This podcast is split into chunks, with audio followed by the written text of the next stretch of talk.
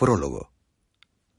La vida política es una dimensión noble del ser humano, en la medida en que se considera que el ideal que persigue es la articulación de la convivencia en sociedad conforme a la justicia. Cuando un ciudadano asume una responsabilidad tan singular como la de presidir el gobierno de su país, de un país estigmatizado por la lacra del terrorismo,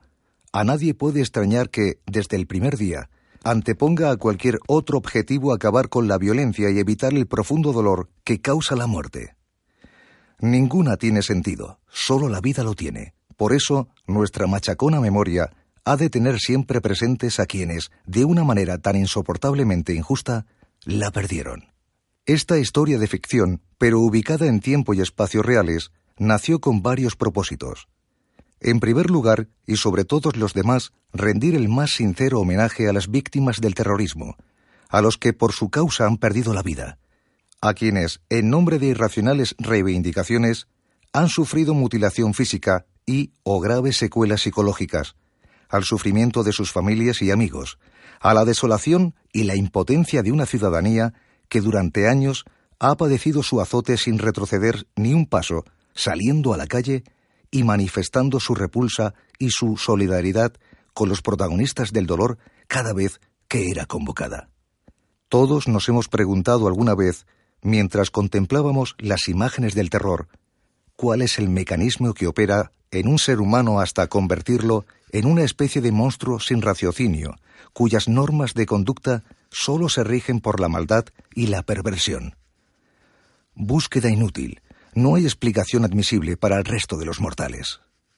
En segundo lugar, estas páginas pretenden convertirse en justo reconocimiento a cuantos, de una u otra manera, han buscado la paz y han trabajado hasta la extenuación para alcanzarla. Son muchos los hombres y mujeres de este país que han dignificado y ennoblecido el quehacer político, desechando toda ambición e interés personal en aras de sus ideales, conscientes cada día del peligro que corrían sus propias vidas. De justicia es reconocer sus méritos en un mundo en el que la política es sinónimo, en demasiadas ocasiones, de corrupción y búsqueda, en exclusiva, del beneficio personal. Ni qué decir de la labor callada, constante, incansable de unas fuerzas y cuerpos de la seguridad del Estado, que han cumplido su misión de proteger a la sociedad, actuando como parapeto defensivo y aguantando estoicamente en primera persona el azote del terrorismo, y la crueldad de innumerables acciones violentas y de sus consecuencias. Por último, también es objetivo de este libro romper una lanza en favor de periodistas y profesionales de la información que intentan, aunque lo consiguen a duras penas, mantener su independencia en favor de un eficiente servicio público. La prensa y en general los medios de comunicación son absolutamente imprescindibles en una sociedad libre y democrática, pero también debería articularse un sistema que permitiera exigir responsabilidades a periodistas o grupos de comunicación cuando la información que transmiten no es rigurosa, contrastada o premeditadamente sesgada con el fin de influir y manipular la opinión pública. Pero los lectores y destinatarios de la información también deberíamos hacer autocrítica. ¿No es verdad que solo leemos o escuchamos los medios que sabemos nos dirán aquello que queremos oír? Nada más cierto. Lo que es una verdad incuestionable es que los caminos de políticos y periodistas corren en paralelo, sus actividades se interrelacionan de tal manera que es casi imposible concebir a unos sin los otros. Pero esta interrelación debe entenderse no como el resultado de un interés partidista o económico compartido, sino como quehaceres complementarios de un auténtico servicio a la comunidad.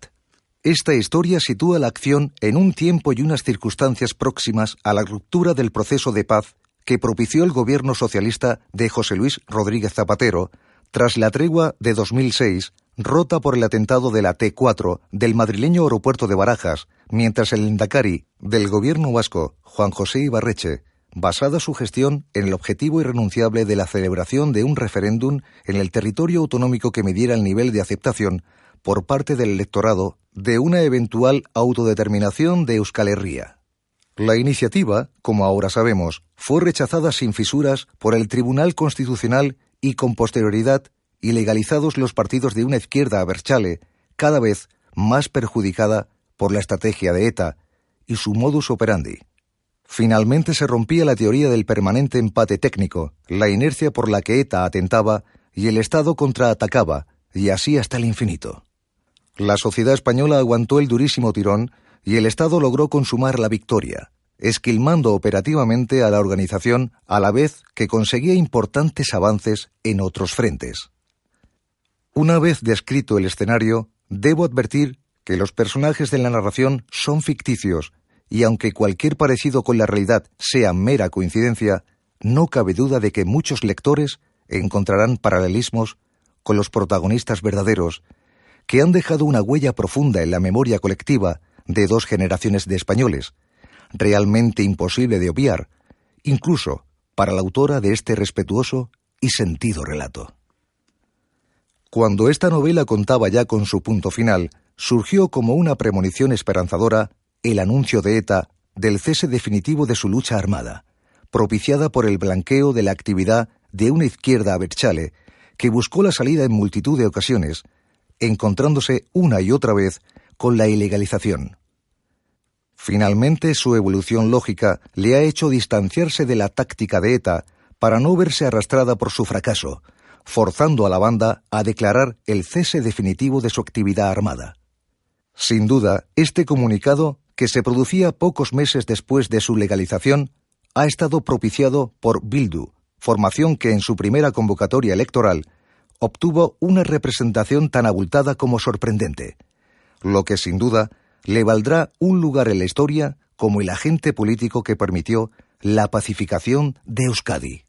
Que nadie piense, ni por un momento, que esta circunstancia supone la solución final del conflicto, ni la sutura cicatrizante y reparadora de las heridas provocadas por un problema vasco que sigue sin desenlace. Muy al contrario, ahora comienza un largo camino en el que serán imprescindibles, de forma inmediata, el inicio de dilatadas y controvertidas conversaciones entre el gobierno y representantes de la banda terrorista, con el fin de dirimir las cuestiones relacionadas con un proceso político sobre el que se han de asentar la convivencia y la reconciliación futuras. Solo resta añadir que el mejor homenaje que se puede rendir a los muertos es que no haya más, que un día podamos contar a las generaciones venideras este hecho como parte de la historia, y que esta lección sirva como aviso a navegantes que pudieran tener tentaciones parecidas. Nada se consigue con el uso de la fuerza, solo el diálogo y la tolerancia llevan aparejado el éxito, cuando los fines que se persiguen son justos y las reivindicaciones que se demandan están respaldadas por una mayoría de ciudadanos que acepta las reglas del juego democrático y las normas básicas de una convivencia libre y pacífica. Es tiempo de esperanza, de vivir hoy la legítima satisfacción por la victoria de la razón y del Estado de Derecho en la seguridad de que, por fin, la nuestra será una democracia sin terrorismo,